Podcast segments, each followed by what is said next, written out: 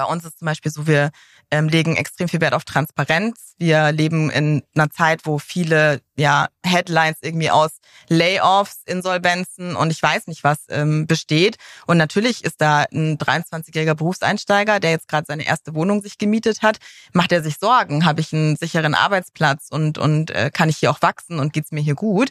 Und das sind Dinge, die, glaube ich, darf man nicht einfach ignorieren, sondern da muss man eben offen kommunizieren, ähm, transparent Ziele, ähm, Ergebnisse auch mit, den, ähm, mit jedem teilen. Und auf der anderen Seite wünsche ich mir dann aber auch die gleiche Beteiligung an dem Erreichen dieser Ziele. Und wenn das passt, dann glaube ich, hat man das Perfect Fit sozusagen gefunden. Welcome to the jungle, jungle, to, to the jungle. Welcome to the jungle. Welcome to the jungle. Heute bei Welcome to the Jungle. Anna Knarr, CCO bei Turbo. Vom Startup zu Scale-up.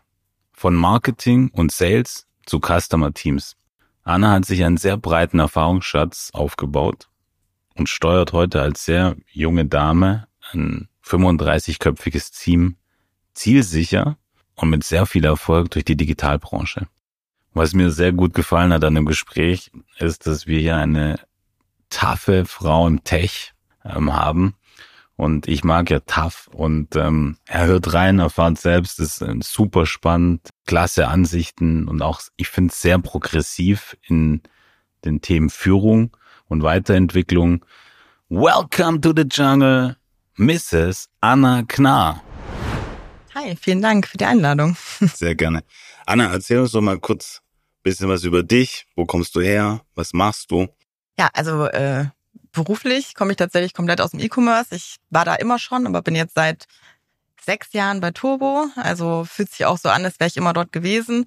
Ähm, privat komme ich aus München tatsächlich. Wir sind ja heute auch hier, deswegen passt das ganz gut. Ähm, und ja, wir sind auch in München, also unser Headquarter ist in München. Deswegen äh, kann ich hier natürlich auch ins Büro gehen, aber mittlerweile auch remote in der ganzen Welt verteilt bin damals irgendwie in Social Media eingestiegen nach dem Studium, wie das halt oft so ist, ne, was man so ganz gerne macht. Da war Facebook ja noch ganz in zu der Zeit. Und ja, dann in E-Commerce gerutscht, äh, war eine lange Zeit auch bei IntelliAd und bei Quantcast und Display Advertising unterwegs. Und dann irgendwann, ja, wurde ich von Turbo gefragt, ob ich da nicht mithelfen will, das Business aufzubauen und fand das Produkt und ich kannte auch die Leute, das war mein großer Vorteil, die das machen, äh, schon sehr cool und dachte, das ist eine super Gelegenheit und seitdem bin ich da. Beschreib mal ein bisschen äh, für unsere Zuhörerinnen und Zuhörer, was macht Turbo und was macht Turbo anders vielleicht als die anderen E-Commerce-Companies? Ja, also wir machen On-Site-Personalisierung, Optimierung und Testing. Das heißt, wir sorgen einfach dafür, dass das Erlebnis auf den Webseiten natürlich sehr stark im E-Commerce auch, aber generell auf den Webseiten einfach besonders einzigartig ist und man sich da wohlfühlt, genauso wie man in der Stadt einkaufen gehen würde. Äh, das ist natürlich immer sehr E-Commerce-lastig, weil klar, ich möchte eben persönliche Empfehlungen bekommen. Ich will irgendwie wissen, dass jemand versteht, dass ich gerade eine Jeans suche und nicht irgendwie ein Hemd. Ähm, aber mittlerweile gibt es auch ganz viele andere Anwendungsmöglichkeiten. Im Reisebereich ist es spannend, im Publishing-Bereich auch. Also die Nachrichten bekommen, die für einen relevant sind. Der eine ist politisch interessiert, der andere überhaupt nicht. Warum soll ich dann Politik in Artikel anzeigen, wenn das gar nicht relevant ist? Ähm, solche Dinge. Und ich glaube, was so spannend macht für mich, ich komme sehr krass aus dem Online-Marketing, das heißt alles, was bis zu dem Zeitpunkt auf der Webseite passiert ist. Ähm, und zum einen ist das natürlich, also äh, teilweise ein bisschen Fahrt, weil es ja immer dasselbe ist, sage ich mal. Also ja, eine Google-Anzeige und eine Display-Anzeige und so, die können auch ein bisschen anders ausschauen, aber es ist das gleiche Prinzip. Und äh, in der On-Site-Personalisierung kann man so viel machen. Also unsere Kunden kommen auch immer wieder auf die wildesten neuen Ideen mit uns gemeinsam und das macht einfach unfassbar viel Spaß. Für mich persönlich war die Entscheidung Produkt und Technologie. Ich fand einfach, dass das unglaublich gut war, was die da schon auf die Beine gestellt hatten. Und ich wollte ein Produkt, hinter dem ich stehe und das ich einfach selbstbewusst auch vor Leuten verkaufen und pitchen kann. Und zum anderen sind wir sehr ähm, ja kundenbewusst und ich komme ja eben aus der Ecke CCO, Chief Client Officer, also Kundenbetreuung, Bestandskundenmanagement. Das heißt, wir haben einfach einen starken Fokus darauf, dass unsere Kunden wirklich bestmöglich betreut sind, dass sie sich wohlfühlen, dass sie anrufen können und das ist, glaube ich, in der Tech-Branche nicht immer der Fall. Äh, oder es kann sehr schnell sehr teuer werden. Das kann auch der Fall sein. Und ja, da sind wir, glaube ich, so ein bisschen anders als andere Dienstleister ähm, auf dem Markt. Und auch ein bisschen stolz drauf. Hervorragend. Das werden wir, das Thema gehen wir natürlich nachher nochmal viel tiefer an. Am Anfang das ist für uns immer sehr, sehr interessant und für mich natürlich auch, weil wir uns noch nicht persönlich kennen, ähm, wer du eigentlich bist. Ne? Du hast gesagt München. Ähm, was hast du studiert? International Business, auch hier in München tatsächlich. Ja. Und dann habe ich vorhin äh, im Vorgespräch gelernt, du warst dann mal ein Jahr in New York. Ein Semester, also ein halbes Jahr in New York, genau. Das ist halt mit der Uni einhergegangen, dass man eben auch ins Ausland geht. Und äh, ich hatte noch zur Wahl, ins spanisch sprechende Ausland zu gehen, aber da habe ich mich sprachtechnisch nicht getraut. Bin dann nach New York gegangen, war auch eine super coole Zeit. Ähm, habe tatsächlich dann aber trotzdem noch mal sechs Monate auf Mallorca gelebt und dort gearbeitet da dann doch mein Spanisch angewandt. Das war auch schön. Das kann ich auch immer nur jedem empfehlen, auch ähm, in der Zeit schon, wenn man vielleicht noch in der Uni ist oder Berufseinsteiger, auch sich die Zeit zu nehmen, noch mal ein bisschen zu reisen, andere Länder zu sehen. Und da auch vielleicht zu arbeiten, weil da lernt man auch sehr viel, wie Absolut. das in anderen Ländern so Absolut. funktioniert. Ähm, New York ist ja auch eine meiner Lieblingsstädte. Äh, wo warst du da gelebt? Tatsächlich sehr, sehr zentral. Das ist echt schon lange her. Ich kann es dir gar nicht mehr sagen, aber ich war zehn Minuten zu Fuß vom Times Square weg. Also ganz, ganz äh, ganz nah am Geschehen. Würde ich heute nicht nochmal so machen. Wusste ich nicht besser zu dem Zeitpunkt. Ja, was man halt so denkt, gell, man muss irgendwie in der Mitte der Stadt sein, aber war auch in Ordnung. Heute würde ich wahrscheinlich ein bisschen weiter rausgehen und die Zeit ein bisschen mehr genießen, nicht im Trubel. Ich war von bis Dezember da, also dann ist auch schon Weihnachtsgeschehen und dann wird die Stadt schon sehr schnell sehr voll. Ähm, und dann wird es anstrengend irgendwann aber ähm, trotzdem noch ein Bezug zu New York. Also warst du noch mal später dort? Ich war tatsächlich nicht mehr da seitdem. Ah, okay. Ähm, ich habe mich dort total wohlgefühlt. Ich habe es ähm, sehr gerne gemacht, aber es war nicht meine Stadt zum Leben. Überhaupt nicht. Ich glaube, dazu bin ich auch zu sehr Münchner. Hier ist halt alles, ist eine große Stadt, aber es ist trotzdem sehr dörflich. Man trifft sich, man kennt sich. Sehr so diese Biergartenkultur. Sobald der erste Sonnenstrahl rauskommt, dann sitzen alle Leute draußen. New York ist halt sehr groß, sehr massiv und ähm, das war nicht so 100 Prozent mein Ding. Aber ich möchte gerne noch mal im Sommer hin, weil ich war eben nur im Winter da und ich glaube, das ist auch noch mal eine ganz andere Erfahrung, die Stadt im Sommer. Und auf Mallorca hast du gearbeitet ja. dann? Was hast du da gemacht? Ähm, ich habe ein Praktikum bei damals war es Sheraton, glaube ich noch. Ich weiß gar nicht, wie die Gruppe jetzt heute heißt, aber bei den Hotels gemacht und habe da im Marketing und Vertrieb ähm, quasi vier Monate ja, mitgearbeitet, was super cool war, weil das ist natürlich eine coole Stadt im Sommer zum Leben für vier Monate, aber die haben mich auch tatsächlich richtig arbeiten lassen und mir so den ersten Einblick ins echte Berufsleben gegeben. Ähm, tatsächlich ein bisschen entspannteres Arbeiten, als es in Deutschland der Fall ist häufig, was auch nett ist im Sommer. Äh, ja, das war auch eine coole Zeit.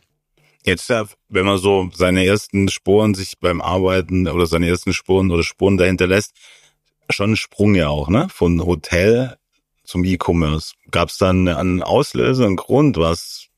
Also bei mir war das tatsächlich, dass es ein Hotel war, totaler Zufall. Ähm, ich habe trotzdem dort im Marketing und im Vertrieb gearbeitet. Das heißt auch da online digital Dinge gemacht. Also es war schon, die Richtung war schon so ein bisschen vorbestimmt. Dazu muss man sagen, ich habe, als ich so 13, 14 war, mir auch eingebildet, ich werde irgendwann ähm, äh, tatsächlich äh, Tech auch studieren, was Technologisches. Gott sei Dank habe ich es nicht gemacht, aber es war mal ursprünglich meine, meine Idee. Ich habe damals, ich glaube, es gab so Programme, ich weiß nicht mehr, wie das heißt, da konnte man mit sehr wenig Codekenntnissen so kleine Webseiten bauen und so. Und das war irgendwie damals schon mein Ding. Also es war schon ein bisschen vorprogrammiert.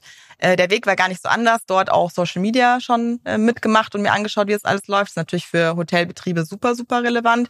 Auch wie eine Webseite aussieht, wie ist der Buchungsprozess. ist nicht so weit weg vom E-Commerce, wie man eigentlich denken würde. Dann allerdings der Social Media Ausflug, der war ein bisschen anders als das, was ich heute mache. Aber ja, ich glaube, die Richtung war schon immer ein bisschen da. Warst du früh so Social Media affin? Wir ja. kommen ja beide jetzt nicht aus der aus einer Zeit, wo das so schon gegeben war, sondern wo wir kommen ja noch so, es gab es noch gar nicht und dann hat sich so langsam entwickelt und jetzt ist es ja. Äh, nee, ich habe das over. alles mitgemacht. MySpace, StudiVZ, Facebook was es nicht alles gab. Mhm. Und auch wirklich mit Passion. Also meine MySpace-Seite, die sah, das weiß ich bis heute noch, wie die aussah. Ganz wichtig, dass da auch jede Woche die Lieder abgedatet wurden, die man da gesehen hat und so. Und das war schon, das war mir sehr wichtig. Ähm, ja, und jetzt mittlerweile gibt's ja nicht mehr so viel, was relevant ist, irgendwie, würde ich sagen. Was ist ähm, relevant für dich? Also für mich ist es tatsächlich privat, ist es Instagram, eigentlich fast ausschließlich. Äh, das ist auch das, wo ich meine Freunde so ein bisschen verfolge, wenn die auch unterwegs sind. Manche sind ja vielleicht auch mal länger unterwegs, machen Sabbatical oder so, dann kann ich das da äh, mit begleiten. Facebook habe ich komplett irgendwie abgeschworen. Ich weiß nicht genau, woran es liegt, aber da ist auch gefühlt nicht mehr so viel los. Ähm, beruflich war es eine Zeit lang noch äh, Twitter, aber das ist auch so seit zwei Jahren. Oh, das heißt jetzt X. Ähm, X, sorry, ähm, ist äh, ist jetzt auch schon vorbei. Also ich würde sagen, ja, für mich ist es tatsächlich Instagram. Ja. TikTok? Gar nicht. Also ich hatte das muss ich auch wieder zu meiner Schande gestehen. Ich hatte so eine Phase, da habe ich Keine viel Schande, um. Gottes Willen. Ähm, und dann habe ich irgendwann gemerkt, nee, das ist so ein Time, also ein Zeitfresser. Das, das muss ich irgendwie wieder, das kann es nicht sein. Und ehrlich gesagt sind ja alle Inhalte von TikTok auch auf Instagram. Also wenn ich Reels anschaue, dann ist das alles, was auch auf TikTok vorhanden ist. Aber ich versuche es zu vermeiden, meine Zeit ausschließlich mit diesen Videos zu verbringen. Bist du jemand, der so über Instagram dann auch shoppt? Wir kommen ja nachher auch, äh, wenn wir, wenn wir über äh, Turbo noch äh, nachher sprechen, das, aber so ist Instagram so ein, so ein Tool, wo du auch einfach sagst, kaufen. Ja, also es ist, glaube ich, jetzt nicht, ich würde jetzt nicht sagen, ich mache Social Shopping, also es ist auch nicht so direkt, dass es passiert, aber dass ich so, ja, influenced werde zu einer Marke oder so, das ist leider auf jeden Fall schon passiert. Was war das Letzte, was dich Ähm, influenced hat? Ich muss halt mal überlegen, es gibt so, ja, tatsächlich ähm, Banana Beauty, das ist eine Kosmetikmarke. Ja, die sind auch, glaube ich, das ist so deren Marketing auch wirklich social. Ähm, das war so und ja, Pure Lay ist auch Ich nicke, aber keine Ahnung. Ja, genau. Habe ich tatsächlich gerade erst wieder bestellt, ja, den Adventskalender. Aber ja, es ist schon, es ist schon passiert. Ja, ja gut. Es ist ja spannend. Ich meine, wenn man vom vor noch nicht so langer Zeit darüber gesprochen hat, hieß es von manchen Kritikern, dass es nie sich als Tool äh, zum zum Shoppen nutzt. Und ich glaube, es wird immer mehr ja auch genutzt. Facebook ist, glaube ich, einfach uncool, oldschool. Ähm, das sind glaube ich auch, ja, ist auch Zuckerberg oder Zuckerberg hat da seinen Teil mit dabei zu beigetragen. Aber spannend. Wenn wir nochmal so auf deine Personality eingehen, was war denn so ähm, jetzt in deinem beruflichen und auch privaten äh, Weg, was waren denn so Meilensteine oder auch Mentoren oder Tipps, die du bekommen hast, die du heute auch nicht, nicht nur in der Arbeitswelt, aber auch privat ähm, ganz gut anwenden, anwendest oder auch anwenden oder auch weitergeben kannst, ja? Ja, ich glaube, das ist immer so schwierig zu beantworten, weil man, ich hatte das Glück, dass ich immer Dinge gemacht habe, die mir sehr viel Spaß gemacht haben. Und dann werden, glaube ich, Sachen sehr schnell sehr viel leichter, wenn man erstmal so ein bisschen braucht, seinen Weg zu finden. Ich glaube, mein erster Meilenstein war so, ich habe ähm, bei Intelliat noch Vertrieb gemacht, dass ich erkannt habe, dass das nicht mein Steckenpferd ist. Also ich war tatsächlich relativ erfolgreich, das war gar nicht der Punkt, aber es war so, das war einfach nicht meine Passion, sagen wir mal. Dann habe ich erkannt, okay, mit Kunden irgendwie Projekte erarbeiten, ein bisschen komplexere Themen auch zu machen, da fühle ich mich wohl, da fühle ich mich zu Hause.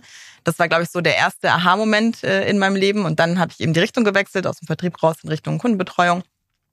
Und dann war es aber eben relativ schnell auch schon klar, dass ich eben gerne dabei sein möchte, ähm, irgendwie ein Unternehmen, ein kleineres Unternehmen in die Richtung zu führen, wie dann eben auch vielleicht ein globales Unternehmen aussehen kann und so weiter. Ich habe einen kurzen Ausflug in die Konzernwelt gemacht und dann auch sehr, sehr schnell gemerkt, dass das äh, nicht meine Welt ist. Das ist vielleicht auch ein Meilenstein. Manchmal muss man auch Dinge ausprobieren. Ja, für mich war es halt, ich war es gewohnt und es war wirklich nur ein einziges Mal, dass ich im Konzern gearbeitet habe, ähm, dass ich einfach gewohnt bin, dass Entscheidungswege sehr kurz sind, dass man mir sehr schnell sehr viel Verantwortung auch übergibt, ähm, dass ja, man sofort auch Gespräche mit Leuten suchen kann, wenn man das Gefühl hat, Redebedarf zu haben. Und das ist einfach so, dass eben, ja, das ist, das ist, glaube ich, Realität. Das weiß auch jeder, dass eben Entscheidungen lange dauern, viele Leute beteiligt sind häufig. Ähm, und das war für mich einfach ein, Problem. Auf der anderen Seite sind viele Sachen toll, weil man hat große Teams, viele Kollegen, die einen unterstützen. Ich glaube, gerade so im Berufseinstieg kann das ähm, gut sein, auch ein Netzwerk zu bilden und natürlich große Kunden und coole Projekte zu betreuen. Aber für mich war es einfach nicht, nicht was ich machen wollte das war tatsächlich dann auch die Station vor Turbo ähm, und bin dann eben zu Turbo gewechselt. Aber ich glaube, Meilensteine entstehen auch oft, wenn man eben merkt, was mache ich eigentlich, was will ich eigentlich nicht machen in meinem Leben. Also was ist vielleicht nicht mein Ding. Und ansonsten tatsächlich habe ich äh, bei Turbo viele Kollegen, die mir sehr eng sind und die mich unterstützen. Und ich glaube, ich hoffe, dass ich das für andere Leute auch mache. Ähm, aber das entwickelt sich natürlich in sechs Jahren auch, dass man da eben ja seine Personen hat, zu denen man geht, bei denen man sich Rat holt und die einen helfen, ähm, in bestimmte Dinge reinzuwachsen, die man vielleicht vorher noch nicht gemacht hat. Sehr gut. Liest du? Ich lese tatsächlich relativ viel ähm, und tatsächlich auch fast ausschließlich so eher businesslastige Bücher, Biografien, Sachbücher. Das klingt immer so ein bisschen langweilig, weil viele würden sagen irgendwie Krimis oder so. Aber ja, doch, ich lese sehr viel. Äh, du einen so. Tipp, gerade für unsere Zuhörer, einfach und Zuhörerinnen, um Gottes Willen, ja. Wir gendern ja, also ich glaube, viele, also die Leute hassen so ein bisschen, was ich lese. Ich habe jetzt gerade ähm, tatsächlich, weiß, weiß tagesaktuell war oder jahresaktuell, was er gesagt, ähm, ein Buch gelesen, das über Putin geschrieben wurde. Ich finde es immer wichtig, sich über Dinge zu informieren, die gerade in der Welt passieren und zu verstehen, was sind das so für Menschen, die unsere Welt gerade prägen. Ähm, ich glaube, wir hatten es im Vorgespräch auch kurz, ich habe äh, gerade Enriques Journey gelesen, da geht es um Immigration und wie das in den USA gehandelt wird. Das sind irgendwie so, ja, sozialpolitische Themen, ist nicht für jedermann, glaube ich. Aber ich finde es einfach wichtig, sich mit den Themen zu beschäftigen und äh, sich auszukennen, wenn man auch drüber reden möchte. Liest du so was wie Bildzeitung oder Tageszeitung auch? Ja, also ich lese sowohl ich sag mal, trashigere Formate als auch hochwertige Formate. Ähm, ich finde so der eine, einmal am Tag der Blick auf Bild.de ist irgendwie auch äh, wertvoll. Auch das ist ja schon fast ein sozialpolitisches Experiment, sag ich mal. Ähm, aber ja, ich lese das alles. Also ich konsumiere, ich schaue auch Trash-TV, also ich bin jetzt nicht irgendwie, ne? Ähm, aber ja, das mache ich schon. Ja. Aber ist das dann so Sommerhaus der Stars und, und die nee, Richtung? ich schaue nichts Deutsches tatsächlich. Mhm. Ich schaue dann so ganz trashige Formate wie irgendwie Housewives of Beverly Hills oder sowas. Oh Gott, bitte schneide das raus. Ich bin schlecht. Nichts bei dritten Schweiß. Gottes Willen. Fair enough, ist gut. Ist sehr nee, gut, ich ja. finde auch, also ich ja. stehe da auch dazu. Ich finde, das muss man dann auch richtig. machen, wenn man sich sowas anschaut. Von, von der privaten Anna hin zur äh, CCO Anna, ja, nenne ich das mal. Wie würdest du deinen Führungsstil beschreiben? Ähm, also mittlerweile muss man auch dazu sagen, das ist, glaube ich, auch wichtig zu erwähnen, ich mache das ja nicht alleine. Ich habe ein relativ großes Team, wir sind jetzt irgendwie 30 bis 35 Leute, würde ich sagen. Und ähm, ich habe ein Führungsteam auch von einem Head-Off und noch vier Teamleads. Und das ist wahnsinnig wertvoll, diese Unterstützung auch zu haben, ab einem gewissen Zeitpunkt. Und das muss man sich dann auch eingestehen, wenn es soweit ist, wird es halt zu viel, Leute zu managen und denen allen gerecht zu werden. Ähm, ansonsten ist es bei uns, und das ist von allen von uns, glaube ich, so gelebt, dass es immer eine Open Door Policy gibt. Jeder kann jederzeit zu uns kommen. Wir wollen diesen Austausch, auch wenn er mal kritisch ist, in beide Richtungen pflegen. Also wenn mal was schief läuft oder auch jemand mit mir persönlich ein Problem hat, dann würde ich mir immer wünschen, dass es sofort angesprochen wird. Wir finden dann doch meistens relativ schnell eine Lösung auch für die Themen, wenn sie dann direkt angesprochen werden. Und wir, ja, wir kommunizieren sehr direkt. Ähm, und das ist auch was, was wir zum Beispiel im Bewerbungsgespräch auch mit Leuten besprechen, weil es einfach, glaube ich, wichtig ist, dass jemand weiß, wie wird mein Gegenüber mit mir denn kommunizieren und mit mir sprechen und ähm, wie kann ich mit der Person auch sprechen, wenn ich dort anfange, weil jeder hat ja seinen eigenen Stil zu kommunizieren. Ähm, das war mir immer sehr wichtig, dass man eben auf Augenhöhe kommuniziert. Ich glaube, was wir alle versuchen, ist immer so ein bisschen die Stärken und Schwächen von den Leuten rauszukitzeln, sie zu unterstützen, das, was sie gut können, auch im Unternehmen irgendwie zu platzieren, ähm, anderen Leuten zu helfen und eben, ja, was vielleicht noch nicht so gut läuft, dann mit Unterstützung von Kollegen aus dem Team auch zu verbessern und da zu wachsen. Und natürlich ist es schwierig, bei so einem Wachstum auch jedem immer gerecht zu werden äh, oder jedem auch die gleiche Chance zu bieten. Das ist eine Herausforderung, die, glaube ich, jedes Start-up, wir sind mittlerweile ja schon Scale-up, wie ich gelernt habe, genau, ähm, zu meistern hat. Und das war was, was ich auch lernen musste. Und ich hatte aber das Glück, ich habe mit zwei Leuten im Team angefangen. Das heißt, ich konnte langsam in diese Aufgaben reinwachsen und selber auch ähm, ja, herausfinden, wie gehe ich mit solchen Situationen um, auch mal wenn es schwieriger wird. Und das ist, glaube ich, was uns ausmacht und was uns wichtig ist in der Führung. Wie gehst du? Also einfach mal eine Frage, ja. Wie, wie gehst du mit, mit in Situationen um, wo es dann schwieriger wird? Bist du da eher impulsiv oder bist jemand, der dann, klar auch mit der Erfahrung, die du hast, ja wahrscheinlich auch einfach manchmal 24 Stunden erstmal das so ein bisschen abkühlen lässt und dann die Themen angeht? Oder wie muss man sich das vorstellen? Ja, ich glaube, das lernt man auch mit der Zeit, Dinge gelassener zu nehmen. Was ich auf jeden Fall gelernt habe, war, dass im Essen wirklich tatsächlich niemals so heiß gegessen wird, wie es gekocht wird. Das ist einfach so. Ähm, in einem Moment kann eine Situation hitzig sein und dann eine Stunde später ist es schon wieder so, okay, eigentlich ist alles halb so wild. Ähm, und so gehe ich an die Themen eigentlich auch ran. Das ist, wie gesagt, der erste Step, Step ist immer, das Gespräch mit einer Person zu suchen, rauszufinden, woran liegt es jetzt eigentlich gerade, ähm, was ist das Problem, was, was erwartet die Person oder was ist vielleicht schiefgelaufen in der Erwartungshaltung. Auf der anderen Seite muss ich auch sagen, habe ich den Luxus, dass wir selten in solche Situationen kommen. Deswegen musste ich noch nicht viele superkritische Situationen lösen, weil wir einfach, glaube ich, auch die Vorarbeit schon leisten, dass viele Dinge ähm, gut funktionieren. Das war jetzt, Covid ist das perfekte Beispiel. Da kann man halt nicht erst ähm, reagieren, wenn der dritte Lockdown da ist, sondern muss sich halt in dem Moment, wo Dinge geschehen, damit auseinandersetzen, sich zusammensetzen als Management und sagen, okay, was machen wir jetzt? Wie können wir Leute unterstützen, die äh, mit drei Kindern zu Hause sitzen und wo beide Partner jetzt nicht ins Büro gehen können und die Schulen haben geschlossen und solche Dinge. Das sind, glaube ich, Dinge, die man muss so ein bisschen vordenken auch schon. Was könnte vielleicht passieren, was irgendwann mal zum Problem werden könnte? Was, was sind für dich gute Eigenschaften einer Führungskraft oder wichtige Eigenschaften einer Führungskraft? Also ich glaube, das, was oftmals eine Herausforderung ist, ist, dass jemand denkt, dass dass wir es gewohnt ist, Dinge zu tun, auf jeden Fall immer richtig ist. Das habe ich zumindest in der Erfahrung mit anderen Führungskräften in meiner Vergangenheit häufiger gehabt. Und dann werden eben neue Themen auch vielleicht von neuen Generationen, in denen andere Dinge wichtiger sind und so weiter, so ein bisschen unter den Teppich gekehrt. Und ähm, da, glaube ich, muss man drüber sprechen und nachdenken, was macht Sinn. Auf der anderen Seite erwarte ich aber auch von meinem Gegenüber, dass er dann, wenn ich doch eine starke Meinung zu Themen habe, das auch respektiert, weil ich doch auch Erfahrungen in bestimmten Dingen habe. Und man kann halt auch nicht immer alles wunderschön für jeden machen, sondern am Ende des Tages sind wir auch ein Unternehmen, das Geld verdienen möchte und in den Weg natürlich dahin gehen sollte, erfolgreich zu sein. Aber ich glaube, Ideen aufnehmen, konstruktiv über Themen zu sprechen, sich mit ähm, ja branchenrelevanten Dingen, mit ähm, Befindlichkeiten von Leuten auseinanderzusetzen. Das ist was, was eine gute Führungskraft ausmacht.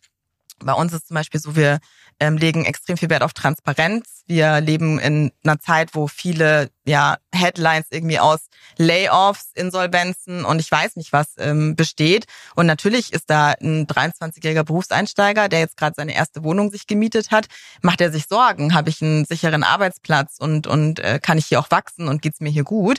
Und das sind Dinge, die, glaube ich, darf man nicht einfach ignorieren, sondern da muss man eben offen kommunizieren, ähm, transparent Ziele, ähm, Ergebnisse auch mit, den, ähm, mit jedem teilen. Und auf der anderen Seite wünsche ich mir dann aber auch die gleiche Beteiligung an dem Erreichen dieser Ziele. Und wenn das passt, dann glaube ich, hat man das Perfect Fit sozusagen gefunden. Ist es so, dass du, weil wir noch äh, im Feld Personality sind, dass du Themen, dass dich Themen dann früher dann schon so beschäftigt haben, dass das mal eine schlaflosere Nacht mit dabei war. Ja, definitiv. Also als ich noch jünger war im Berufseinstieg, da haben mich Themen ganz anders mitgenommen. Aber wie gesagt, dann lernt man halt auch irgendwann, äh, am nächsten Tag sieht die Welt schon wieder anders aus und äh, man findet Lösungen zusammen. Und ich glaube, wenn man dann auch die richtigen Kollegen findet, die eben konstruktiv mit einem umgehen und die mit einem gemeinsam auch Lösungen erarbeiten und die vielleicht auch ein bisschen, ich sag mal, sensitiv sind, wenn mal ähm, irgendwas los ist, so das kann ja auch sein, dann ist es sehr einfach, sich da wieder zu finden und sich nicht so Gedanken zu machen. Aber dass es uns hundertprozentig nicht beschäftigt, auch mal zu Hause, was in der Arbeit passiert, das glaube ich, da gibt es niemanden, der das nicht auch mal mit nach Hause nimmt. Das glaube ich auch. Werbung. Hey, kommt dir das bekannt vor? Du brauchst ASAP die wichtigsten Agentur-KPIs, willst über den Stand laufender Projekte berichten oder in die Budgetplanung für das nächste Jahr einsteigen? Aber die Daten lassen sich nicht einfach so leicht zusammentragen. Alle Infos liegen verteilt auf diversen Tools, komplett unübersichtlich. Der maximale Pain. Mit der smarten Agentursoftware von Every wäre das nicht passiert. Every ist Marktführer im Dachraum und wird von über 2500 Agenturen genutzt. Steuere auch du deinen Agentur-Workflow zentral in einer Software. Vom Angebot über die Projektplanung bis zur sauberen Abrechnung und dem Controlling. Every hat für jede Agentur das passende Tool, von groß bis klein, von Full Service bis Influencer Marketing. Jetzt kostenlos testen auf every mit doppel-i.io slash podcast. Den Link findest du wie immer auch in den Shownotes. Agentursoftware von Every. Werbung Ende.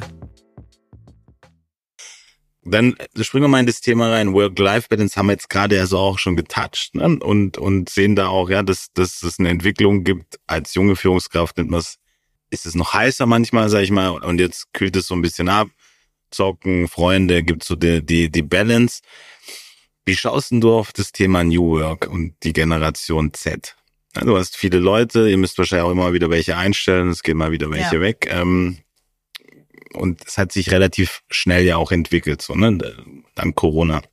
Und da würde mich mal so deine Sichtweise darauf interessieren. Ja, für uns war es natürlich eine super große Herausforderung, weil wir hatten unser größtes Wachstum in den, ja, ich sag mal, halbes Jahr vor Covid bis ungefähr ein halbes Jahr danach. Und das erste Covid-Jahr war so unser intensivstes, würde ich behaupten. Ich glaube, in dem Jahr habe ich allein bei mir im Team irgendwie acht Leute eingestellt oder so. Und dann hast du aber, was ja zu dem Zeitpunkt Startup noch ausmacht, dieses Miteinander nicht mehr so. Also wir mussten ja dann eben mit Lockdowns klarkommen. Wie arbeitet man Leute remote ein? Das waren alles Themen, mit denen hatten wir uns bis zu dem Zeitpunkt überhaupt nicht beschäftigt. Und da muss man sich plötzlich mit ganz vielen Themen so schnell, so intensiv beschäftigen, auseinandersetzen. Ähm, ich glaube, wir haben einen guten Weg gefunden äh, für alle, das perfekte, ich sag mal, Büro oder auch Arbeitserlebnis zu schaffen weil wir aber auch sehr offen sind und weil wir das auch immer, wir haben immer kommuniziert, wir können euch eigentlich alles anbieten, vorausgesetzt, es funktioniert alles weiterhin so, wie wir es gewohnt sind. Unsere Kunden sind zufrieden. Ähm, ihr tauscht euch immer noch mit den Kollegen aus. Sollte das irgendwann nicht mal der, nicht mehr der Fall sein, dann müssen wir halt vielleicht Änderungen vornehmen. Und dadurch, dass diese Freiheiten halt natürlich auch so angenommen werden von ähm, den Kollegen, haben die natürlich auch ein Interesse daran, dass alles funktioniert. Wir haben beispielsweise bei uns eingeführt ähm, sogenannte Charging Days. Also jeder hat bei uns bei gleichbleibendem Gehalt jeden zweiten Freitag frei das ist halt schon äh, eher revolutionär äh, in Deutschland, in der in der wir arbeiten gerne viel Gesellschaft und das ist natürlich was. Ich habe das ja selber auch und für mich ich kann es mir gar nicht mehr vorstellen, äh, ohne das zu leben. Das ist ein unfassbarer Mehrwert und ähm, das wissen aber auch alle bei uns im Unternehmen unglaublich zu schätzen und arbeiten dann auch darauf hin und gemeinsam ja zusammen, dass das funktioniert. Hat auch von Anfang an sehr gut funktioniert. Aber klar, wir mussten dann plötzlich eben Remote-Einarbeitung machen. Wir mussten, habe ich gerade vorhin schon gesagt, mit Situationen umgehen, die zu Hause, der die eine Person ist vielleicht eben auf 20 äh, Quadratmetern plötzlich am Essen, am Schlafen, am Arbeiten. Äh, der fällt die Decke auf den Kopf. Die andere Person hat eben ihre Kinder zu Hause und muss jetzt Kinderbetreuung, Schule und alles plus dem Job managen. Da haben wir sehr viel mit den Leuten gesprochen, gefragt, wie können wir euch unterstützen, was braucht ihr von uns auch und haben dann individuelle Lösungen tatsächlich gefunden, bis wir wieder zu einem normalen Arbeitsalltag gefunden haben. Ähm, jetzt ist es so, dass wir remote eigentlich komplett arbeiten. Das heißt, du kannst ins Büro kommen, musst aber nicht. Wir haben Leute, die kommen fünf Tage die Woche ins Büro, Leute, die kommen einmal die Woche ins Büro. Wir haben feste Teamtage, damit wir zumindestens uns ab und zu mal sehen und gemeinsam irgendwie lunchen und uns austauschen. Nicht unbedingt immer nur beruflich, sondern einfach, dass man sich mal gesehen hat. Und was wir da gemacht haben, war, dass wir eben dann auch als wieder eben, ja, wir zurück ins Office konnten, dass wir halt sehr forciert haben, wirklich auch Happenings zu kreieren, wo alle dann kommen und sich gemeinsam treffen. Wir haben eine Back to the Office Week gemacht, da gab es dann jede Woche ähm, irgendwie ein Happening. Einmal war es halt Kaffee und Kuchen am Nachmittag, das andere Mal irgendwie Bierpong am Abend. Also einfach, dass man sich halt wiederfindet und auch die neuen Kollegen, die man vielleicht sechs Monate, zwölf Monate noch gar nicht persönlich gesehen hat, kennenlernt. Ähm, und ansonsten kann man jetzt mittlerweile bei uns auch remote arbeiten. Wir können auch eine Zeit lang im Ausland arbeiten. Und es wird unterschiedlich angenommen. Also es kommt, glaube ich, auf die persönliche und private Situation von den Leuten an. Aber wir sind generell, glaube ich, mit am offensten, was diese Themen angeht und haben bisher auch nicht wirklich irgendein Problem gesehen. Ich habe es jetzt schon gemerkt in der Branche, dass viele jetzt wieder zurückgehen zu, ihr müsst wieder vier, fünf Tage die Woche ins Büro kommen und dann aber auch von heute auf morgen weiß ich nicht genau, ähm, ob das ohne Gespräche mit den Mitarbeitern wirklich der richtige Weg ist. Zumindestens ähm, vielleicht eben, wo, woran lag es denn jetzt eigentlich? Woran ist es gescheitert? Also ich würde da, glaube ich, offen kommunizieren, um vielleicht Lösungen zu finden. Für uns funktioniert es super. Ähm, wenn wir dann mal sagen, jetzt muss jemand ins Büro kommen oder zum Beispiel Onboarding, machen wir dann eine Woche wirklich vor Ort, dass die einfach alle mal gesehen haben, alle mal kennengelernt haben. Ähm, aber ich glaube, es ist auch ein ganz individuelles, persönliches Ding von jedem. Wie arbeitet der am liebsten? Ich bin zum Beispiel nicht unbedingt derjenige, der im Homeoffice gerne ist. Und ich freue mich, wenn ich ins Büro kann und meinen Kaffee dann auch mal trinke und ratsche und mit jemandem mich austausche. Ähm, und manchmal suche ich mir bewusst einen Homeoffice-Tag, wo ich weiß, ich muss fokussiert an irgendwas arbeiten, was ich im Büro vielleicht gar nicht so schaffe, weil eben immer jemand zu mir kommt oder ich mit jemandem reden möchte.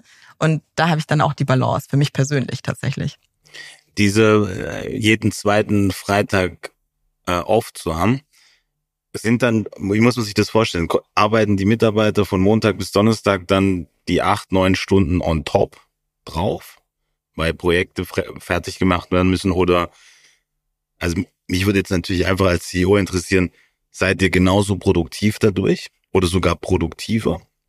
Ja. Und was macht es mit gewissen Abgabefristen ja, und Timings, die man erledigen muss? Gerade bei dir im Bereich auch im, in der Kundenbetreuung. Seid ihr dann freitags teilweise nicht erreichbar oder du? Ja. Genau, also bei uns ist es so, ähm, du musst nicht äh, mehr arbeiten, sondern es ist wirklich zehn Prozent quasi Arbeitsausgleich geschenkt.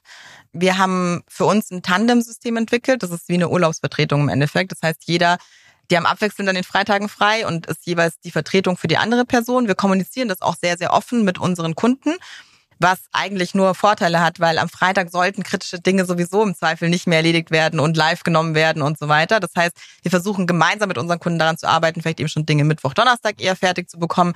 Natürlich sind die aber genauso erreichbar an einem Freitag, nur dann ist es eben dann im Zweifel der Tandempartner oder der Ersatz. Das ist in der Urlaubsvertretung auch nicht anders. Wir haben jetzt keine speziellen Messungen gemacht, was die Effizienz oder so angeht. Ich kann das nur aus meinem subjektiven Wahrnehmen heraus sagen, dass das alles äh, sehr gut funktioniert hat, dass sich unsere Kunden weiterhin gut betreut gefühlt haben. Äh, man muss auch dazu sagen, dass wir natürlich sehr enge Verhältnisse zu unseren Kunden haben und die sich auch irgendwie mit uns freuen, dass wir da mal frei haben. Also es ist auch schön, ähm, auch unsere größeren Kunden, aber es gab keine großen Wehwehchen und wir haben das so auf sechs Monate Basis quasi immer fortgeführt. Also wir haben es probeweise sechs Monate gemacht und gesagt, wir gucken jetzt mal, was passiert und ähm, ob das funktioniert. Und dann haben wir gesehen, dass es funktioniert ähm, und haben dann entschieden, dass wir es eben erstmal auch weiterführen werden.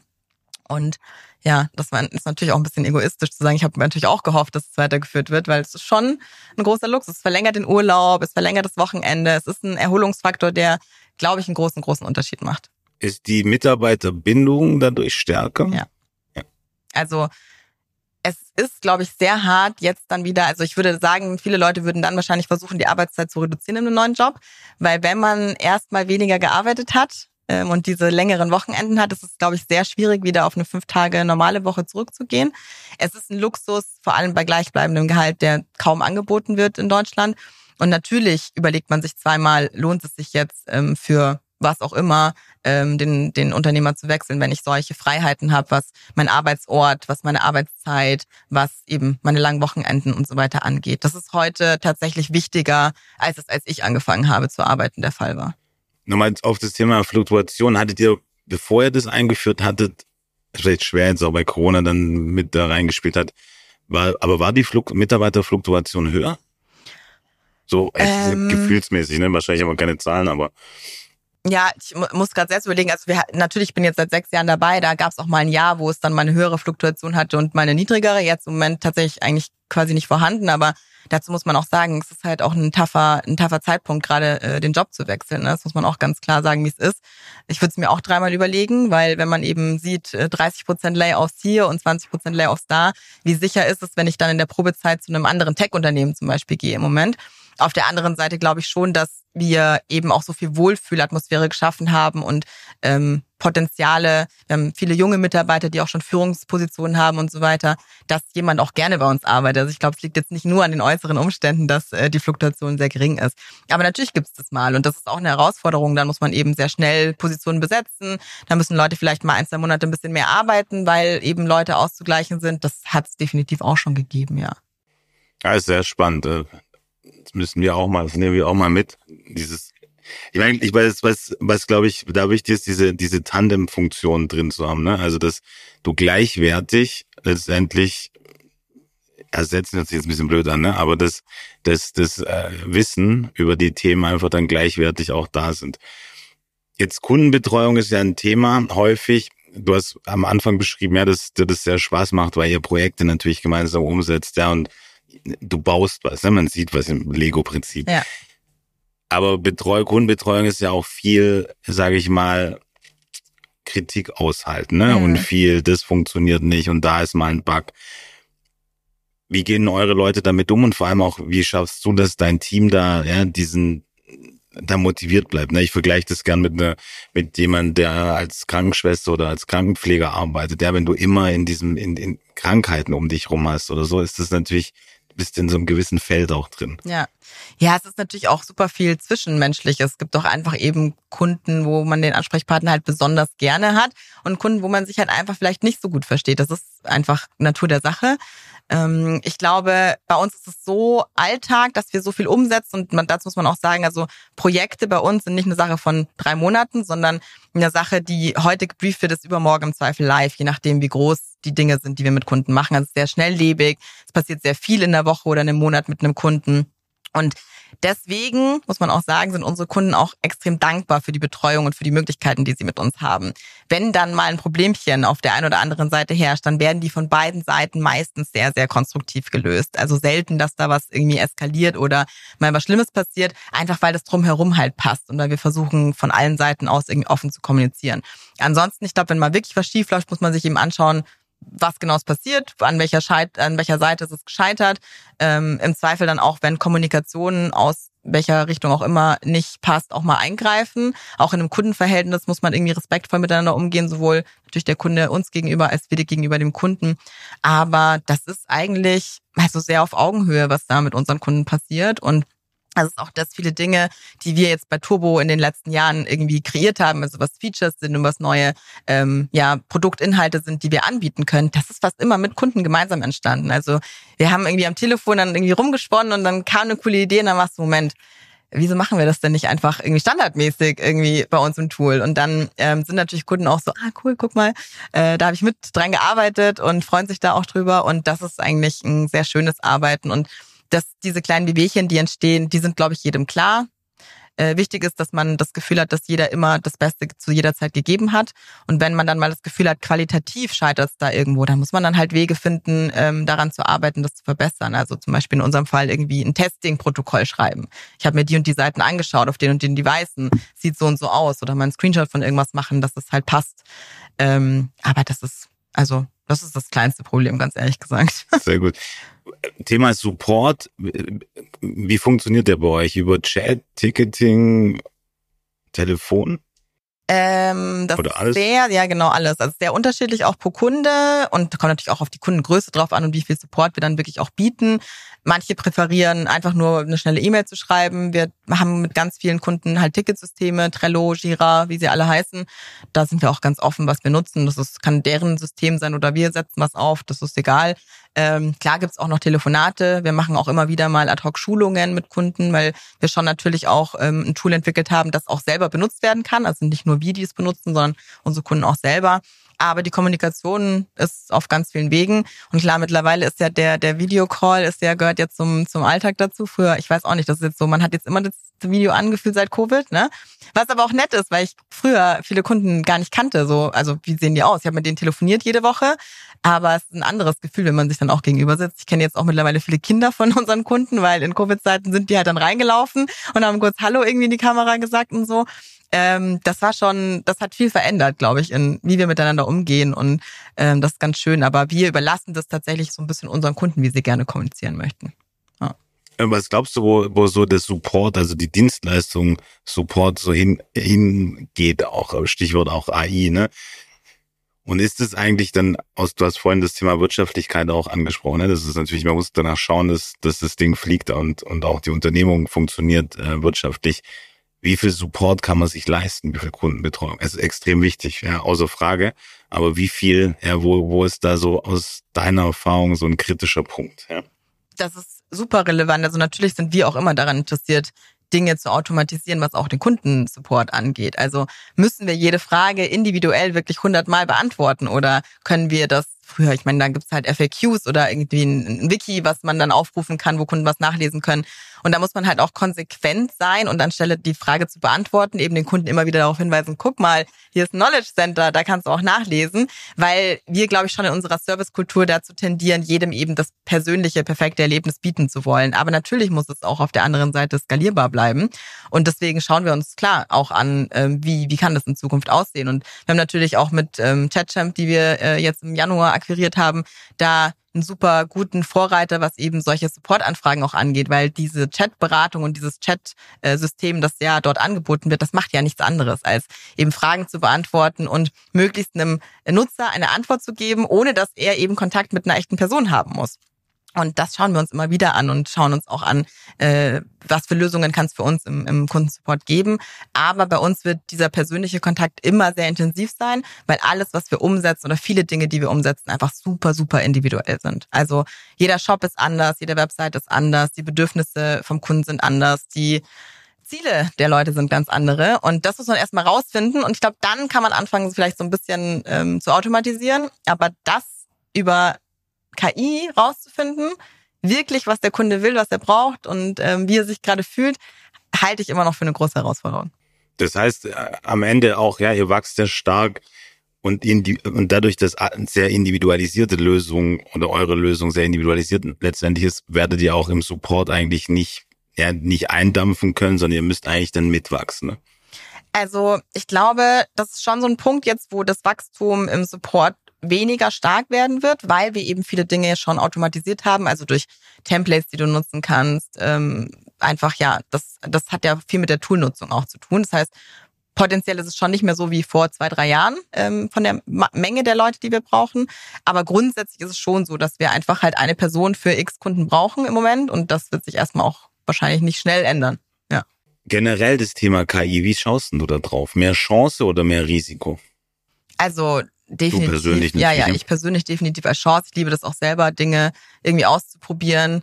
Ähm, ich bin extrem fasziniert von dem, was da auch gerade passiert.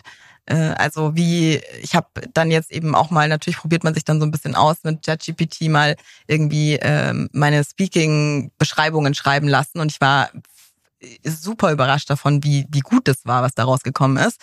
Nichtsdestotrotz, auch da war es sehr schnell ersichtlich, dass es eben an seine Limits kommt und man die menschliche Intelligenz auf der anderen Seite braucht.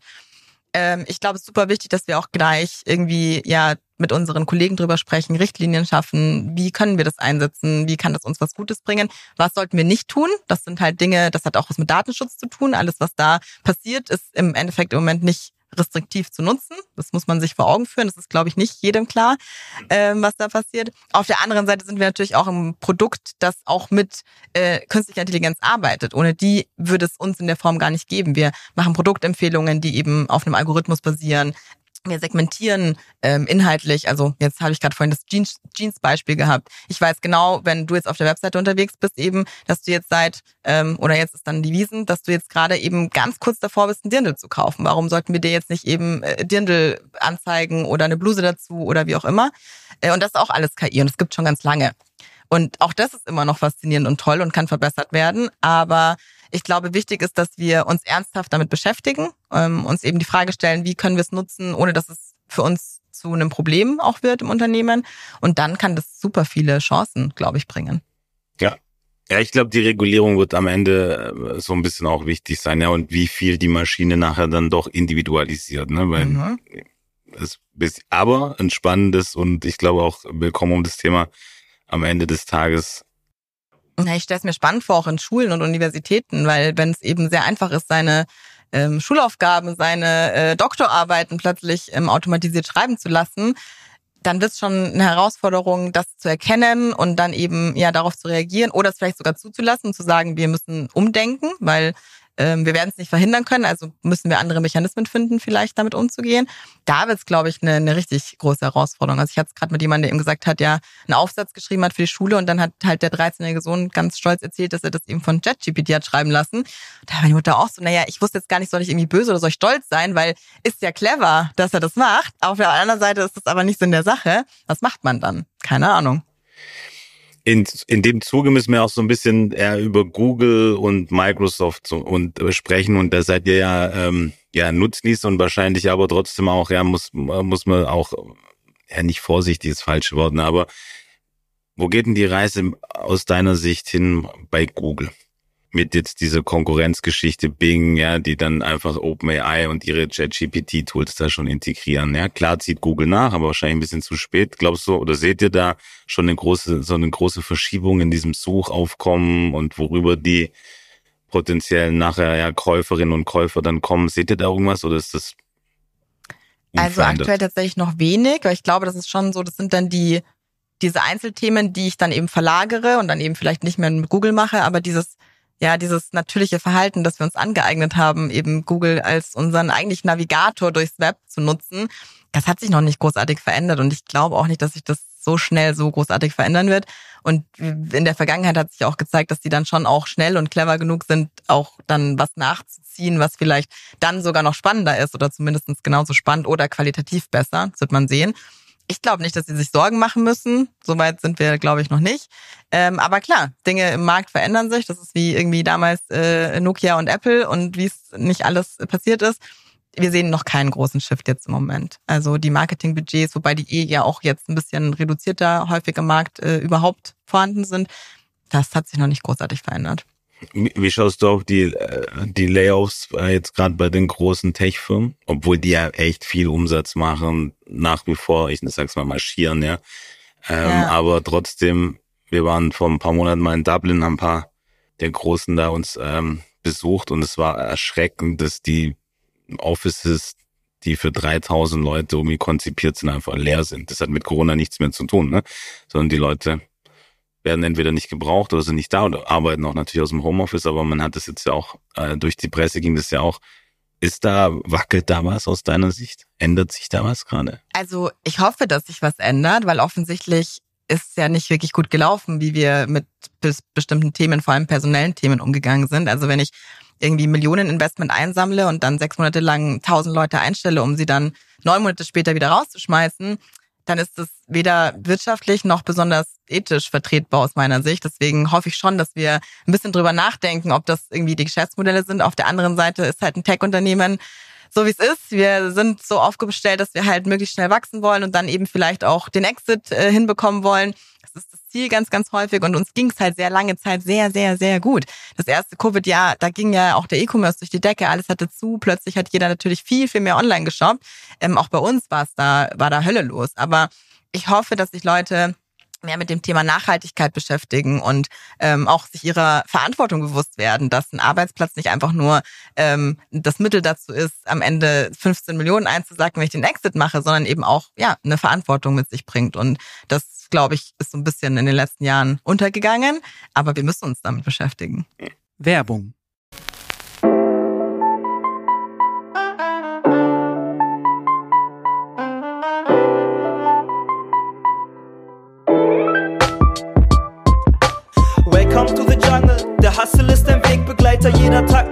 eine weitere Sprosse auf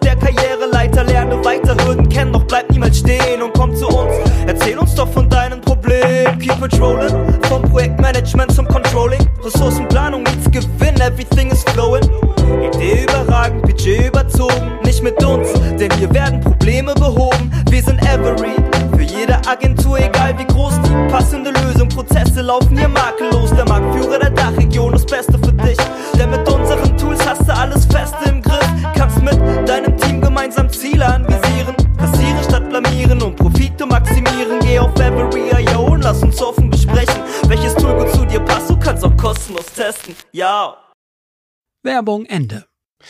Ich jetzt vorhin schon mal gefragt, wir haben dann andere Themen irgendwie sind dann dazwischen ähm, geflogen. Das Thema Recruiting und Generation Z. Ne? Wir haben auf der einen Seite genau das, ne, das Geld relativ einfach lang einzusammeln war, ja, das die Verantwortung für Investorengelder bei dem einen oder anderen oder der anderen nicht so wirklich, ja, ich sag mal, sustainable ähm, auch abgelaufen ist. Dann hat man halt die Bude wieder zugemacht und die nächste, das nächste Geld eingesammelt. Gleichzeitig hat sich aber der Arbeitsmarkt auch verändert. Ne? Die Generation, die junge Generation, von der wir aus meiner Sicht sehr viel lernen können, ja, strebt ja nach was anderem auch. Ja, wir sind weg von der Arbeitergesellschaft hin in mehr eine Gesinngesellschaft. Wenn ihr recruitet, wo recruitet ihr diese Leute? Und wie gehst du persönlich mit, mit so, ich mache mal ein Extrembeispiel oder Fällen um, wenn jemand sagt, ja, ich komme gern für das Gehalt, aber ich will zehn Monate arbeiten, dann wäre ich gern Führungskraft, aber dazwischen nochmal, keine Ahnung, sechs Monate, sagen wir New York, irgendwas, ja, oder Weltreise. Sind das potenzielle Fits überhaupt für euch? Also grundsätzlich sind wir ich glaube, ich genauso offen wie das Gegenüber auch offen ist. Also ich finde es auch, wenn das wirklich das Ziel von jemandem ist, so zu arbeiten und sein, ähm, ja, seine Work-Life-Balance so zu gestalten, dann bitte gerne auch das offen im Bewerbungsgespräch ansprechen, weil ansonsten landet man halt wo, wo man sich so gar nicht verwirklichen kann ich finde, es muss alles seine Limitationen haben, weil genauso, wenn ich sage, ich muss mir meiner Verantwortung bewusst sein, dass eben der Arbeitsplatz, den ich schaffe, irgendwie sicher sein soll, dass ich dann Möglichkeiten schaffe, dass die Person sich weiterentwickeln kann und so weiter, erwarte ich auch, dass mein Gegenüber erkennt, dass eben dafür auch was getan werden muss, dass das passieren kann. Und das hat halt dann eben mit der Wirtschaftlichkeit des Unternehmens zu tun. Und das geht dann halt nicht, dass jeder irgendwie einmal im Jahr drei Monate frei macht. So funktioniert es halt nicht.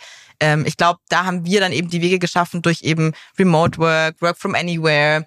Ähm, Gerade auch für Leute, die vielleicht Familie im Ausland haben, ist das immer super. Freie Freitage und so weiter. Sehr viele Anreize zu schaffen, die genau die Generation ansprechen. Deswegen macht es im Recruiting natürlich einfacher, sage ich mal.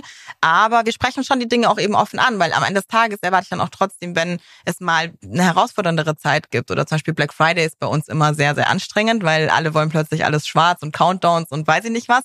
Und es fällt vielen Leuten auch erst so drei Tage vorher ein, dass ja jetzt dann Black Friday ist, ähm, dass man dann halt mal eine, eine Stunde länger sitzt und äh, diese Arbeitsausgleich dann auch eben macht, den man halt an Freizeit sonst mehr hat ohne dass das ein Problem ist. Das ist dann aber entwickelt sich dann, glaube ich, ganz natürlich und das ist dieses Miteinander. Aber ja, es ist schon, mir ist es schon auch passiert, dass ich mir in einem Bewerbungsgespräch dachte, auch das jetzt aber so für, wir kennen uns noch gar nicht und so viel wurde da noch nicht gearbeitet in der Vergangenheit, ganz schön, ganz schön viele Forderungen. Aber das ist halt, das kommt mit der Materie jetzt irgendwie. Dreht sich das wieder?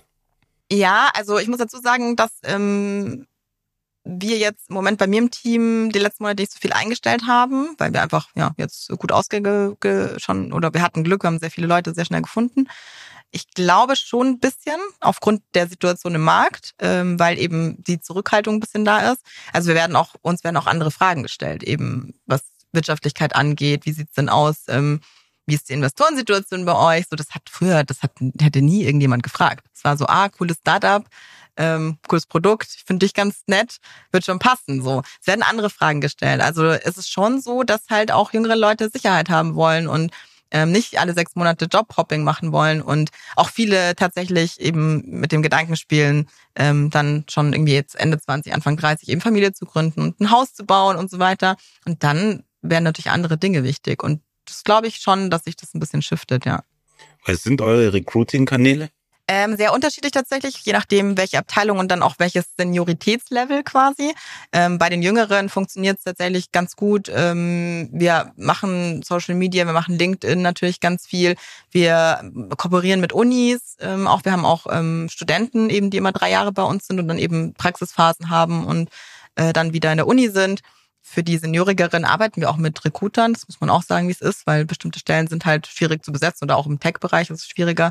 Äh, da kann ich ein bisschen Werbung machen, wird sich, äh, wird sich der Online-Karrieretag freuen, aber da haben wir viele Jahre sehr gute Erfahrungen mitgemacht. Da sind wir gerade, als wir noch so zwischen 10 und 40 waren, äh, jedes Jahr mit einem kleinen Stand gewesen. Und gerade die jüngere Generation, die wirklich frisch von der Uni kommt, die sind da halt und haben mit jedem Gespräche. Da haben wir immer drei, vier Leute eingestellt, glaube ich, direkt von dem von der Messe alleine. Das lief für uns super. Ähm, das kann man sich, glaube ich, mal überlegen, wenn man da eine Herausforderung hat. Die freuen sich gleich. Ja. ähm, äh, aber ja, ich glaube, da muss man so ein bisschen halt schauen, was ist das für eine Stelle, was kann ich anbieten. Social Media, LinkedIn, ja. spannend. Jetzt zu Turbo. Ähm, habt ihr Investoren? Mhm. mhm. Und baut ihr die Company auf Exit oder baut ihr sie auf Nachhaltigkeit, Langfristigkeit? Ähm, also ich glaube, jeder, der behauptet, dass er ein Tech-Unternehmen gründet und nicht irgendwann mal mit dem Gedanken spielt, dass es vielleicht ein cooler Verkauf sein könnte, der lügt.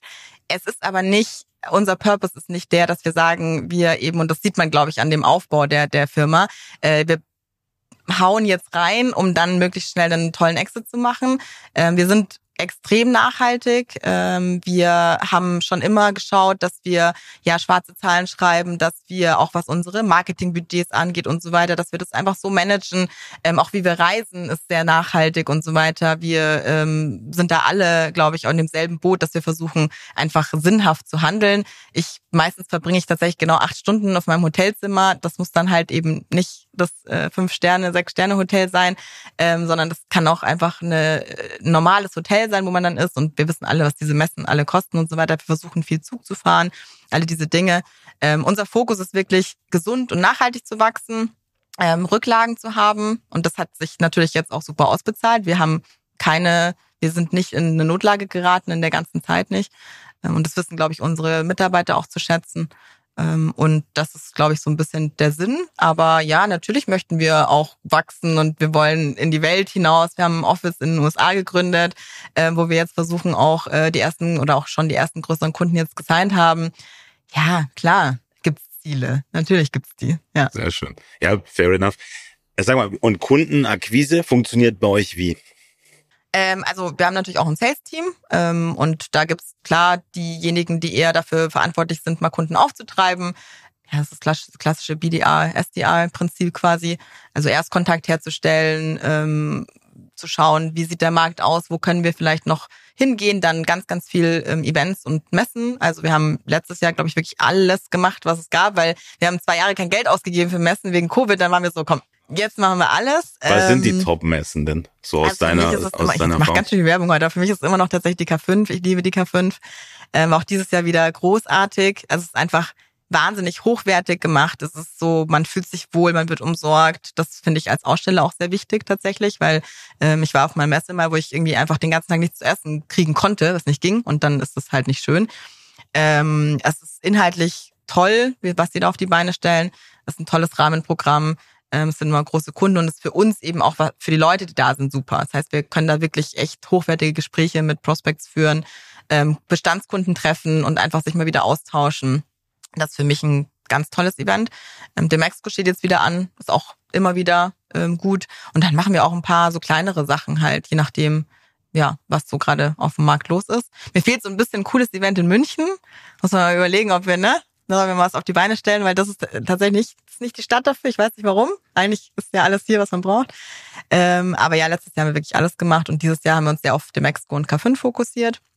Mit größten Ständen auch und ähm, das ist natürlich für den Vertrieb immer schön. Dann kannst du dann tagsüber deine Termine machen, abends bisschen netzwerken, Leute treffen, die du aus der Vergangenheit kennst. Ähm, und ansonsten ist es der klassische Pitch. Wir versuchen immer sehr, sehr individuell mit unseren Kunden oder potenziellen Kunden zu sprechen. Die Bedürfnisse sind halt sehr unterschiedlich auch. Das heißt, ähm, wir schauen uns die Webseiten an, überlegen schon mal, was könnte da vielleicht echt einen Uplift bei denen bringen, kreieren auch wirklich personalisierte Beispiele schon. Das passt ja dann natürlich auch zu unserem Businessmodell, ne? Ja, und dann, wenn wir Glück haben, finde ich es gut, was wir erzählen und dann schauen wir mal, wie es weitergeht. Aber so ist der Prozess. Sag mal, ich meine, das hört sich mega smooth alles an. Ja? Gibt es auch wirkliche Herausforderungen?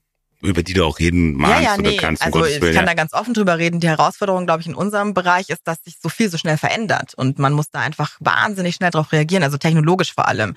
Und ähm, wir haben tatsächlich ein sehr kleines Tech-Team, aber ich glaube, gerade deswegen sind wir in der Lage, auch so schnell und flexibel auf Dinge zu reagieren. Also wenn wir halt eben merken, ähm, das Thema irgendwie Datenaustausch ist in der Personalisierung plötzlich so wichtig geworden. Also es reicht nicht mehr nur mit On-Site-Daten zu arbeiten, sondern wir wollen eben unser CRM-System irgendwie verknüpfen. Wir wollen unser E-Mail-Marketing mit in das ganze Konzept mit reinbringen. Da müssen wir darauf reagieren und sehr, sehr schnell Lösungen anbieten. Und da muss ich aber auch sagen, glaube ich, sind wir exzellent drin und deswegen ist es gut für uns. Aber das ist natürlich eine Herausforderung im Tech-Bereich, mal ganz, ganz schnell Entscheidungen zu treffen. Ähm, dann hat man vielleicht auch mal eine falsche Entscheidung getroffen und irgendwas entwickelt, was dann plötzlich drei Monate später schon gar nicht mehr so relevant ist. Das ist so eine der größten Herausforderungen. Und das Thema Recruiting ist einfach, ähm, gerade in den ersten ja, ein, zwei Covid-Jahren war das eine wahnsinnig große Herausforderung, weil es gab mehr Jobs, als es äh, Leute auf dem Markt gab. Ähm, die Gehälter waren horrend, muss man auch sagen, wie es ist.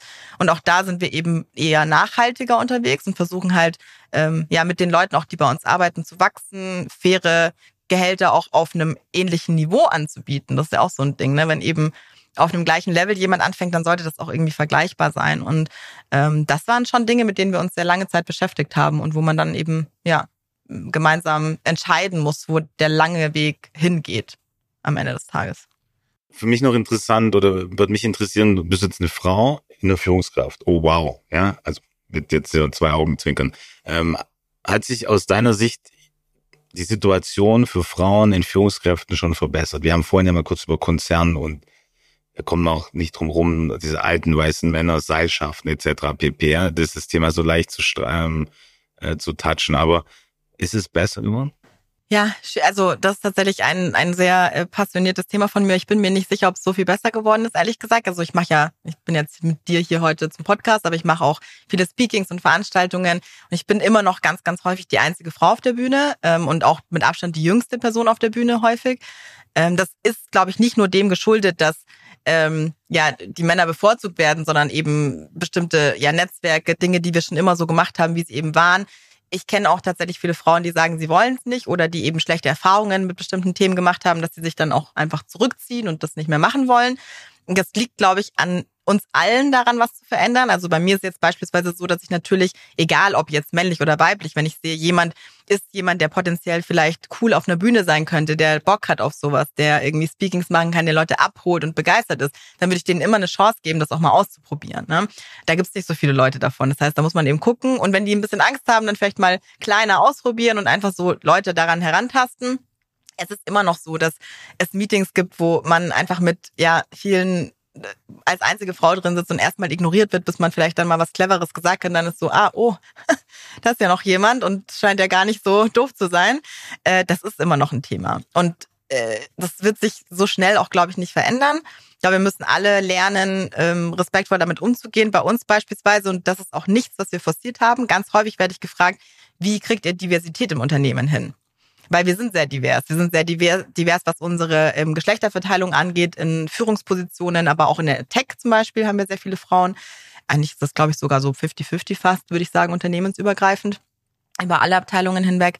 Ähm, und äh, aber auch eben, ja, alles, was noch irgendwie divers sein kann. Ne? Und das haben wir nie forciert. Wir haben nie irgendwie Kampagnen gefahren oder in Bewerbungsprozessen besonders darauf geachtet, sondern wir haben halt mit Leuten gesprochen. Wir haben irgendwie ähm, Personen gefunden, die irgendwie so like-minded sind wie wir. Und dann würde sich das, wenn ich wirklich, glaube ich, fest dran, irgendwann einfach automatisch so einpendeln. Wenn man Entscheidungen einfach nur aufgrund von eben ja einem Vibe und von fachlichen Qualitäten trifft, dann sollte es im besten Falle dann am Ende so sein. Aber wenn man das Gefühl hat, dass vielleicht auch von früheren Entscheidungen sich da bestimmte Dinge eingespielt haben, die dazu führen, dass dann eben eher Entscheidungen getroffen werden, die vielleicht nicht zur Diversität beitragen, dann muss man, glaube ich, aktiv daran arbeiten, dass sich daran was verändert. Das ist für einen, für einen Startup-Scaler, wie wir es sind, deutlich einfacher als jetzt eben für den eingesessenen Konzern. Ähm, aber das ist ein großes Thema, immer noch, vor allem in der Tech-Branche wir sind schon als anderthalb Stunden relativ weit. Ne? Ähm, bei uns ist so, der aktuelle Podcast-Gast ähm, empfiehlt ähm, oder wen würdest du gerne in unserem, in einem der weiteren Podcasts-Folgen ähm, hören? Also du müsstest jetzt jemand empfehlen, ja, oder einen Namen einfach nennen oder ein Thema. würde ich gerne hören. Kann es jetzt irgendwie, es kann jeder, aber es sollte schon, hast du eine Präferenz so, so aus der Branche? Ähm, fällt mir denn jetzt niemand ein? Es liegt wahrscheinlich auch daran, dass man so viele Leute immer schon auf den Veranstaltungen hört und kennt. Aber ich finde schon, dass bei uns in der Branche auch häufig wieder sich wiederkehrende Gesichter ähm, also finden einfach. Deswegen wäre es cool, wenn es jemand wäre, den man vielleicht noch nicht kennt ähm, oder noch nicht gehört hat zumindestens. Deswegen ist das, glaube ich, so ein, ein Thema, ähm, wo es Spaß macht. Aber grundsätzlich, glaube ich, würde ich mir tatsächlich wahrscheinlich wünschen, dass es jemand weibliches ist, einfach weil das dann cool wäre, das so fortzuführen. Ähm, und äh, vielleicht aus der Tech-Branche, vielleicht eine Gründerin, das wäre, glaube ich, schön. Kennst du eine? Ähm, ja, also klar kennt man auch ähm, Gründer und Gründerinnen. Ich glaube, jetzt im Moment gibt's weniger äh, Gründungen und auch tatsächlich einige, die leider Gottes sehr gescheitert sind. Auch da ist es schwierig, was die, das Verhältnis Männer-Frauen angeht, muss ich ganz ehrlich sagen. Inwiefern meinst du Verhältnis Dass schwierig? ich auch immer noch mehr Gründer als Gründerinnen kenne, tatsächlich. Das ist aber auch in unserer Branche, glaube ich, das ist normal. Das hat sich halt aus Jahren jetzt auch irgendwie so entwickelt. Ähm, wobei häufig gibt es jetzt auch so Gründungspaare oder Gruppen, wo dann eben alles dabei ist, was man sich vorstellen kann. Das sieht man, glaube ich, bei der Höhle der Löwen auch immer ganz gut, dass sich das so ein bisschen verändert. Aber ja, mir würde jetzt nicht eine konkrete Person einfallen. Ich glaube, es gibt wahnsinnig viele Leute in der Branche, die interessante Themen zu besprechen haben. Das ganze Thema Nachhaltigkeit ähm, in Unternehmen, ähm, Recruiting. Oder HR. eben gerade vielleicht, ich, also was ich glaube jetzt so mitnehmen würde, wäre äh, weiblich, auf jeden Fall. Ähm, super. Und vielleicht gerade mal tiefer auch nochmal reinzugehen in das Thema, ja, Chancengleichheit, ähm, negative Erfahrung. Ich glaube, das ist, glaube ich, ganz spannend, weil einfach eine Stunde mal nur über das Thema auch, ja, weil das ein wichtiges Thema ist, dem zu widmen. Ja. Liebe Anna, vielen lieben Dank für das Gespräch. Es hat Danke mich dir. fasziniert. Es war schnell, es war voller Energie. Äh, wir haben wahnsinnig viele Themen äh, durch. Ich wünsche euch und dir natürlich vor allem aber auch Turbo, Turbo ganz, ganz viel Glück und Erfolg weiterhin äh, auf eurem Weg und sieht sehr stabil aus und hört sich sehr stabil an. Ja, Vielen macht Dank. Spaß auf jeden Fall. Danke dir. Danke dir.